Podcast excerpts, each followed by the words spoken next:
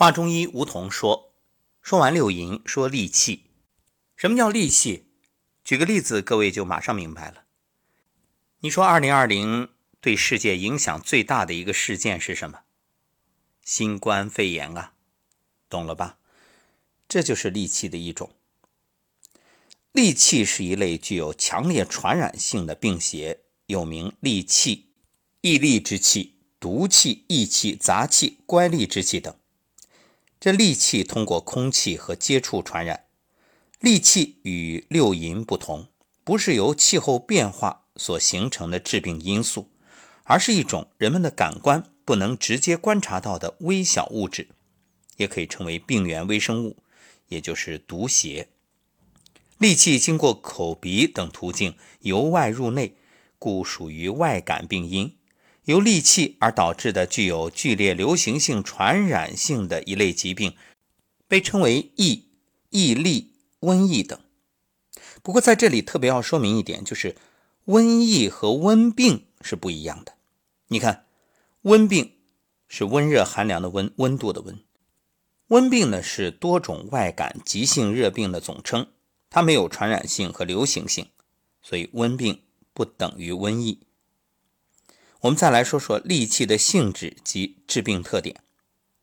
一个发病急骤，病情危笃。疫痢之气，其性急速繁浊，且热毒炽盛，故其致病具有发病急骤、来势凶猛、病情险恶、变化多端、传变快的特点，且易伤筋扰神、动血生风。戾气为害啊，颇似火热之病，具有一派热盛之象。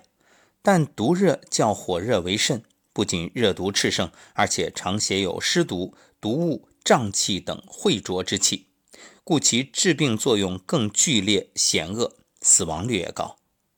一场疫情已经让大家了解了这戾气之害。另外，它的传染性强，易于流行。疫痢之气具有强烈的传染性和流行性，可通过口鼻等多种途径在人群中传播。疫痢之气治病啊，不仅是在当地，也可以大面积流行，所以疫痢具有传染性强、流行广泛、死亡率高的特点。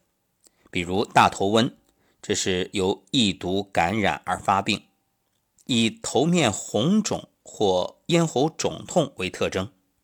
还有蛤蟆瘟，人体感受疫毒之后啊，颈项肿大，连及头面，状如蛤蟆，所以得名。还有疫痢、白喉、烂喉、单杀、天花、霍乱、鼠疫等，实际上呢是包括了现代医学许多传染病和烈性传染病。再来谈谈戾气的特适性与偏重性。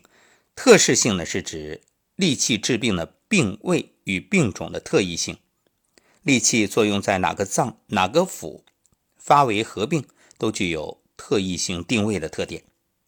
戾气对机体作用部位具有一定的选择性。